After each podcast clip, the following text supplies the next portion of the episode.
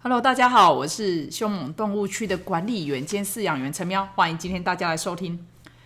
其实这一集我录了一两次，实在就因为种种的原因就没办法成功，所以我这一次再来试试看，录这一次可以成功的话，大家应该等一下就可以听到我的录音。首先跟大家分享的是，前天我去参加了青少年关怀协会所举办的台湾 ADHD 过动。儿的课程，那在里面就学到了蛮多的。虽然有一些是已经大家都知道的、知道的知识啊，不过知道跟实际能够理解，我觉得是不同的阶段跟层次。那一直知道跟真正能理解，需要经过一个过程的，知道，然后慢慢去体会，然后慢慢去理解，然后。吸收之后，然后再外显出来。那我就发现说，像有些东西，每个人情况不一样。我的话，我是我吸收是比较慢的，啊，我讲又是比较快，或者是说有些知识我是我能理解，不过我就是不太会去教。就你会发现，有的老师就是他知识非常渊博，可是他就是在教学部分是比较弱的项目。那有的老师是很会教，可是他知识却不一定要很渊博。就是一个够用就好的概念，所以一开始去参加前面那演讲者是朱贝义的临床心理师，他就有问到说：“哎，这里面的来听演讲的成员，大家的身份是什么呢？是是家长呢，还是说是教育者，或者是一些医师之类的？”那后来发现里面的成员主要真的还是都是家长。那对于一些东西，他就比较减弱。然后去增强其他部分的知识。那我们看到的是说，诶，我们学习到的是，比如说 ADHD 的症状。那其实大家都身为家长都知道了，就是大概会有哪些症状。那他就用一个比较科学的角度，ADHD 的小孩，主要是前额叶的发育还不够成熟，所导致他一些行为的失控啊，或者是说冲动控制比较不好。所以他就是说，拿出科学上面比较支持的证据。比如说，像整合性的 EEG 的测量仪去测量说，诶，一个正常的小朋友他的脑波的呈现啊，会是哪一个颜色？然后，如果假设是一个具有过动的倾向的小朋友的话，他的头脑的部分活动区域会是怎么样？那从那边去看说，诶，整个正常小朋友的话，他整个脑波的活动，它是介在一个就是比较绿色的状态。那 ADHD 呢，它很特别哦，它是在后面是绿色的，然后越往前面就变黄色，接下来变橘色，再来变红色，越红表示它就是越不真成熟这样。然后甚至在国外有一些研究，甚至是是那一种说，去追踪研究，从七岁到十三岁正常小孩跟 ADHD 小孩他的头部的发育的情况，那来看就真的就是大家比较熟知的。一般来讲，至少都是晚大概三年呐，然后甚至有的到五年。那在这三到五年之中，他们就很容易会变成那一群被错待的小朋友，因为你看啊，身高也差不多啊，然后你也是三年级，他也是三年级，或者你也是二年级，他也是二年级，那你们年龄是一样的，身高也差不多，也，穿的都一样的制服，眼睛、鼻子、嘴巴什么都有啊，那我们就会去。比较期待说这样的小朋友，同样一个阶段小朋友，你就是要有一个比较在这个阶段该有的行为。问题是他们的脑袋你看不到啊，你看不到。他说这个 ADHD 的小孩，他的头脑在发育部分没有到那么的成熟，所以就是很容易被错待。讲师他是有说，假如我们今天对这样的小朋友第一个的看法就已经是可能比较。常听到说，哎，不知悔改、懒惰、没有责任心，或者是你就是故故意的，好拖拖拉拉什么的，这些比较不好的词，特别是故意的这件事。假如你今天就已经是把他所有行为认定在说他就是故意的，那其实就真的没有解了。你没办法针对他的行为去做出调整，因为你的出发点就已经觉得他是故意的了。当你觉得说对方是故意的时候，你的出发点定定锚在那边的时候，你没办法去想说，那有没有可能有其他原因呢？或者是说他有没有其他的可能性？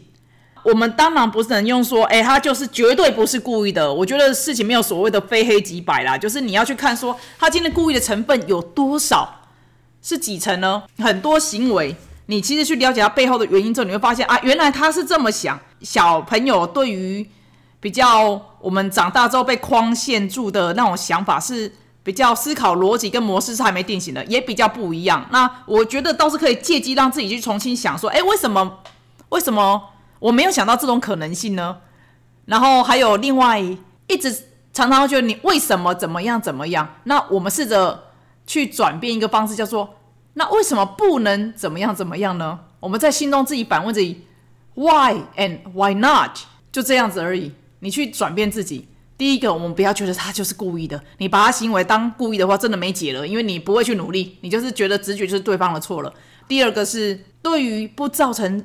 本身立即性危险的那一种，那也不要造成旁人太大困扰的话，那就是 why not？就这样而已，反正不顾别人的眼光，你好我好，然后我们不要影响到其他人。OK，那就这么做，我觉得会大家过得开心快乐一点。那还有另外一点是说啊，哈，关于小孩子啊，哈，我们需要转换观点，用用不同的角度去切入，然后对他们行为的反应呢，如果你能够去正确解读。了解他这个行为背后的原因的话，会是很关键的一步，可以帮助你去看见不同的这个小朋友的优点。还有一个是这样的小朋友，我那天课后跟一个妈妈在讲，就觉得，我觉得我们就像是要变成一个 带着他一直转换情境的妈妈。就是假设他在一个情绪漩涡，那你会发现他在那个里面的时候，他所有的。呃，暴躁啦，然后钻牛角尖的那个那个负能量会一下子就像漩涡，一直把它给吸下去，下去，他自己也出不来。无论你再怎么再怎么跟他讲，那这个时候我们也明白说，哎，讲道理，沟通理，就真的是这时候你跟他讲道理，或或者是阐述说，哎，事实怎样才是正确，怎样是不对的那一种都没有用。你要带着他跳，转移注意力，就跳进另外一边的。另外跳场景啊，就是像我们综艺节目不是很喜欢往上一跳，然后就到另外一个情境一样，就是想办法转移他注意，可能跳到另外一个情境。好，那另外一个情境呢，他可能没多久又又自己又又转回来这一个棚了嘛。那我们再再再再再继续带他跳另外一个棚，就一直在跳来跳去，跳来跳到一个让他可以情绪冷静下来，然后可以好好去想刚刚到底发生了什么事。相信我，他可能真的不知道。刚刚发生了什么事？他为什么要这么生气？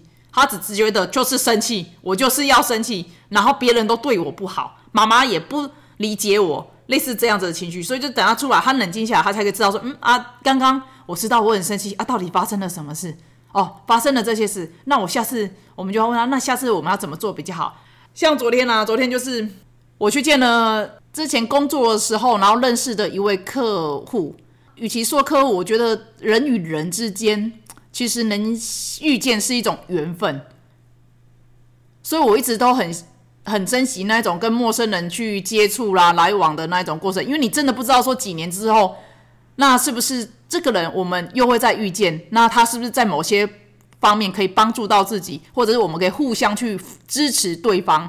所以我就是一向都是还蛮还蛮珍惜说，哎，跟每一个人的相处啦。所以呢，我们因缘际会之下，那因为我还蛮向往他的生活，我就是尽量想说，哎，让自己身边可以充满这方面资讯。那有一个目标，因为我发现我真的很很喜欢山，然后我很崇尚他可以跟他的先生早上去爬个山，然后回来再继续一天的工作之类的。那我觉得就是这是一种我觉得很完美的境界。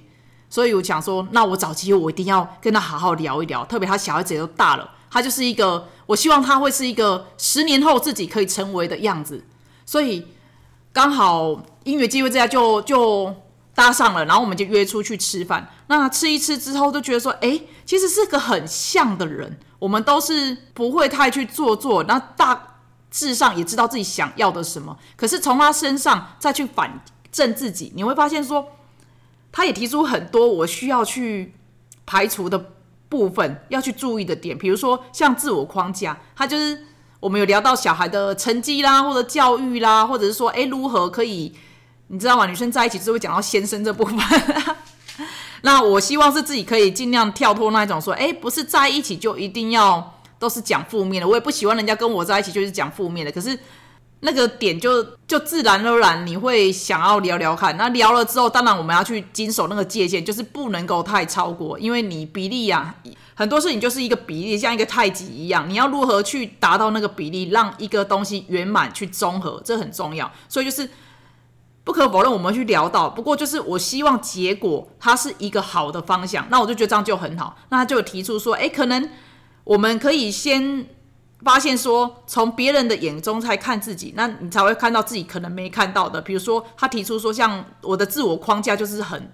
比较比较多，因为身兼的妈妈啦，然后妻子跟女儿、洗衣服这些角色，那我会期待自己对自己高标准、高要求，我期待自己是可以做得好的，所以就是对自己的框架就会无形中越来越多。那另外，他给了我一些其他的资讯，比如说像心理咨商师的一些进修管道啦，或者是什么的。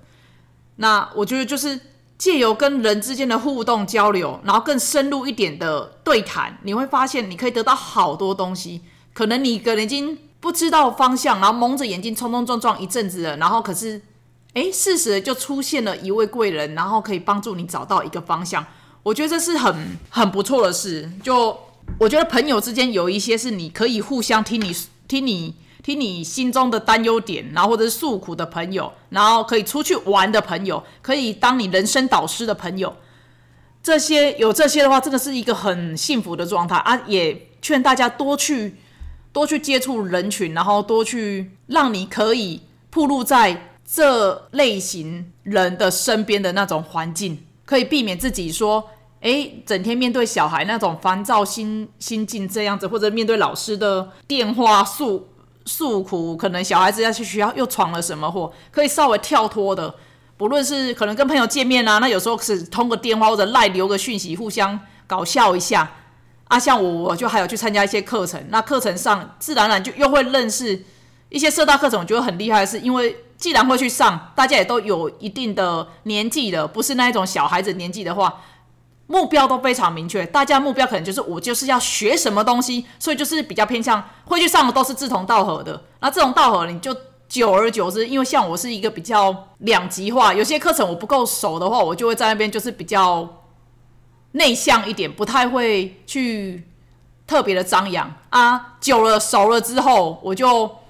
变得非常热情，可是偶尔我有时候在一个新的环境，我反而会是很热情的一方。我觉得我很妙，是我会去看那个情况。如果都没有人愿意问问题，那我就来问，我会尽可能减少那个场合的尴尬。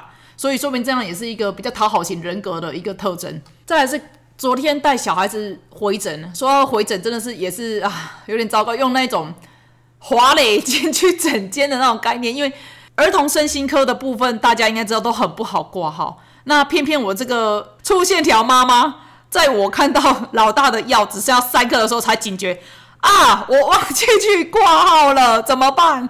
然后结果呢，那个门诊挂号啊，我在网络上不问的是网络或打电话都没办法，就是额满。那后来门诊的小姐是跟我讲说，那不然你那一天就是等当天，然后几点的时候你再打电话进去问问看。结果那天打电话进去还是不行，她说不然这样子好了啦，你就四点之前带小孩子过来，然后过来。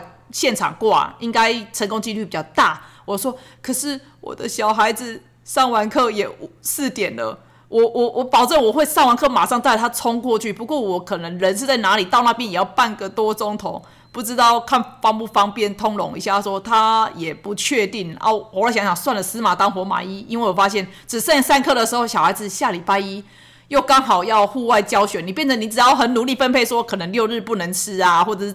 或者是哪一天不能吃，要让他确保不会断药，这样，所以就算了，死马当活马医就是冲了。那那一天就是刚好小孩放学，然后又耽搁了一下，四点十分开始冲，冲到那个医院都已经四点三十五了吧？去那边挂号的时候，但是小姐那个柜台小姐就还帮我打电话进去问说，哎，愿不愿意让让人家挂？然后再再三确认说我是复诊。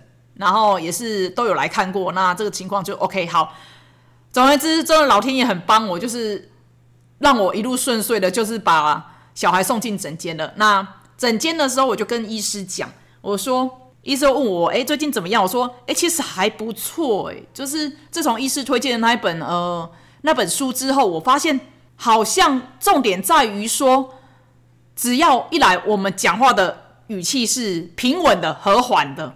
不要讲太多话，就是讲你要的目的、目目目标的字句，然后原则把持住，这样子就可以是一个创造一个比较家庭和缓的一个环境，小孩子情绪波动也不会大，你也不会大，也因为这样，小孩在学校表现也是可以达到一个稳定的水准。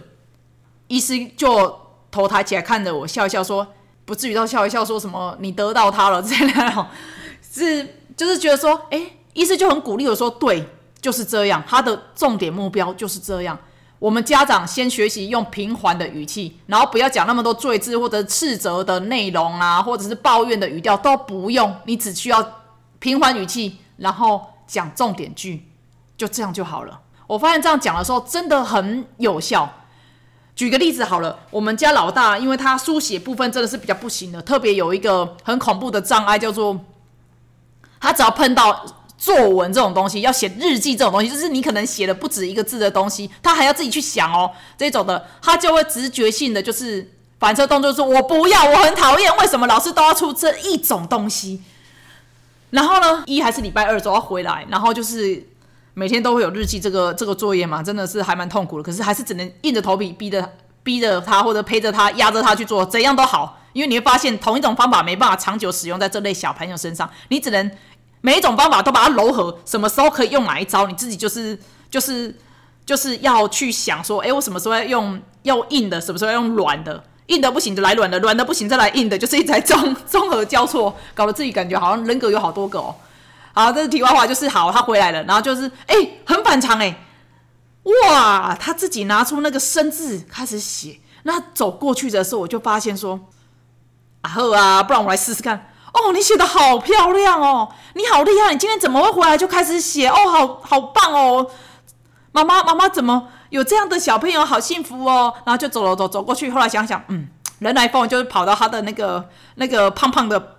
后背肉肉的后背啊，就脸贴着他后背说：“哦，真好，我有这样的小宝贝，真好啊！虽然屁股很大，不过真好。就是我们讲话对话是这样啊，就是有的小孩你摔他屁股，他可能会心里受伤。可是我们对话就是这样，比较无厘头一点啊，他就会笑得很不好意思说：对啊，我也觉得怎样怎样。我说：对啊，对啊，我也觉得是这样子。哎，好，好，那样作业完了，还有第二项数学，好也写完了。好，我们面临到大魔王，就剩个日记。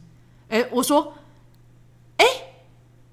哥哥，你那个日记还没有写。他说：“哦，我不要写哦，那个真的很讨厌。然后老师为什么每次都出这？我不知道要写什么啦。然后怎样怎样，我就这时候因为刚刚软的有用嘛，我们就继续去试软的。然后就跟他说是这样子哦，我也觉得老师怎么会出这样子呢？真的很讨厌呢。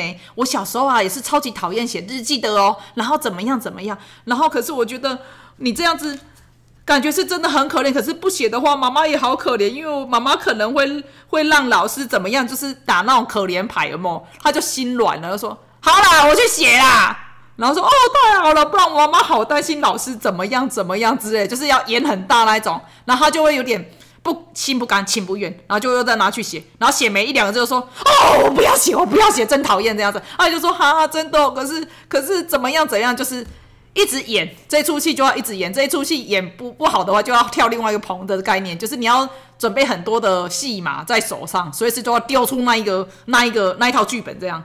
就是总而言之，哎，那一次真的还蛮顺利的就写完了，因为我知道那时候写完，然后再看到字，其实真的是字很乱，可是那个时候就是你不能，你知道他已经到临界点了，因为他写了三样作业，那三第三样还是那种大魔王等级，他已经到临界点了，如果这时候你再这么盯他字。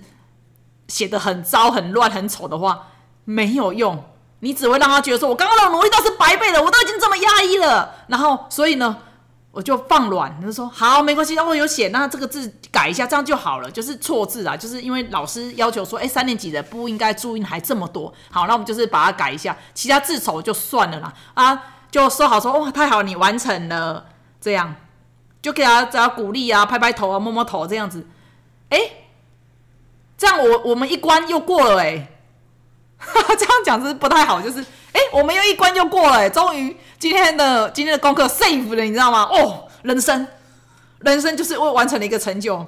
当妈之后发现完成成就东西都是都是一种很好笑的东西，就是哎，我不能讲讲说很好笑的东西啊，反正你们知道这个意思，就是 他你的人生要求只剩下说我只。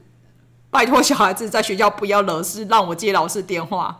然后小孩回来可以把大魔王等级的日记每一样作业都有乖乖的写完，然后把一些生活整洁部分做好，甚至说，哎，之前好一阵之间，他甚至是那种上完厕所不冲水，这讲很多次都没有都没有效果啊。最近，哎，莫名其妙他就长大了，他好像就改掉了，你会觉得好感动啊！就是当妈妈之后，当你情绪平稳之后，你。渐渐可以感受到，当妈妈看到小孩子成长的那种喜悦。那我本身是对于当妈的这一部分，什么享受当妈这一种的这个部分是比较慢熟一点的。因为一开始有小，其实不是那种说内建母爱的妈妈，甚至还其实蛮蛮排斥的。可是后来小孩子就有了发展上的这些问题的时候，那就觉得，哎，还是要去用。那一开始从一开始心不甘情不愿，二来就是有点就是说。怎么会小朋友这样子？你是不是故意的？就是又回到那种故意的，然后身边的闲言闲语、杂言杂语，就是啊，这种小孩就是要打之类的。到后来慢慢找出自己的路，然后找出自己平稳情绪的方法，对待小孩子的方式，顿时觉得说，哎，吵闹的情况减少很多，自己心情也比较平稳一点，不会突然的暴怒或者是血压飙高，让你觉得头不太舒服或者是什么的。所以还在努力的路上，不过就是有渐入佳境。你感受到自己在渐入佳境，那个分数越考越高的那种概念的时候，真的会很有成就感。跟大家妈妈互相勉励啊，就是心情平稳啊。记得就是跟小孩子讲话，不要出发点就是觉得他是故意的，然后也不要一开始出发就斥责的话语。你只需要讲一句或两句，语气是要平稳的，不是那一种说你作业拿过来没有？我们说，哎，哥哥作业拿过来。请拿过来，或者是说哥哥作业，请帮我拿过来，类似这样子。然后他如果如果注意力不在那上面，可能在在弄什么乐高的上面，你就走到那边去，记得手就是摸着他的肩膀或手，这碰触他身体，然后让他的注意才有办法转回来。转回来说哥哥作业，请拿给我，就这样，你会发现事情突然变得好用很多，因为你是平稳的。那共振的原理，它也会是一个相对比较平稳的。虽然他不愿意放弃，不愿意放弃他神手上正在玩的乐高，那再就用用你预告的方式，就是说，哥哥，我现在想要看作业，不过你想玩乐高，那五分钟之后就要结束喽，类似这样，或者这个组完就要结束喽，要先预告的，那时间到，好结束，好，那就是我们来做这个啊，记得所有的情绪还有语气都是平稳的，你就已经，你已经就是。超音感美了，就是已经八十分、九十分了。你只要能做到语气平稳，八十分、九十分直接送给你。你而且你离一百分也不远了。好，今天就跟大家分享到这边。我录了这么多次，终于成功了。那 谢谢大家的收听，有机会再欢迎到我的 FB 粉丝社团，徘徊在过冬与自闭之间去互相留言、按赞。那对，好，我突然想到有一个，对了，也谢谢。上礼拜四有一位听众可爱的尾鱼，他写的感谢文这样子，真的给我蛮大的鼓励。好，谢谢大家，那我们下次再见喽，拜拜。